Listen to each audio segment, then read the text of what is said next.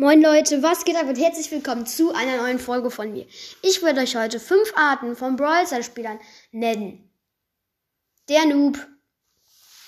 Moin Leute, ich bin gerade in einer Solo-Showdown-Runde natürlich mit dem besten Brawler Barley. Der ist der Legend besser als Spike und Leon. Einfach viel, viel besser. Okay, so, Oh, da ist eine Shelly. Die kann ich am besten im Nahkampf besiegen. Da laufe ich jetzt mal hin.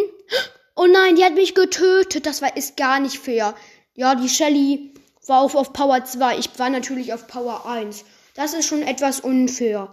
Deswegen habe ich eigentlich besser gespielt und die Shelly ist schlecht. Das war der Noob. Jetzt kommt der Pro, der etwas mehr besser weiß und etwas besser Brawler spielen kann. Moin Leute, ich bin gerade in einer Solo-Showdown-Runde mit Mortis. Okay, da haben wir auch schon den sechsten Cube am Start. Oh, oh, da ist ein El Primo. Ich glaube, den kann ich noch nicht. Mit, den, gegen den, mit dem El Primo mit 10 Cubes, den kann ich, gegen den kann ich nicht fighten. Dann gehe ich am besten auf den Barley da hinten, der auf Power 1 ist. Zing, zing, nice, jetzt ist der Barley down.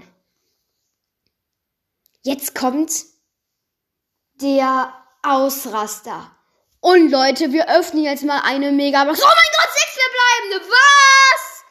Das gibt's doch nicht. Sechs verbleibende. Sechs verbleibende. Oh mein Gott. Was? Sechs verbleibende. Oh mein Gott. Okay. Powerpunkte für Rico. Für Barley. Für Shelly. Für Nita. Für Rosa. Oh, das ist krasser Brawler. Nice. Jetzt kommen wir zu den, der alles verbessern möchte. Moin. Ich spiele gerade mit einem Freund, bin gerade mit einem Freund am Start, aber der hat so, so schlechte Brawler. Ich habe viel, viel, viel bessere Brawler. Ich habe sogar schon Spike und sein bester Brawler ist erst Mortis.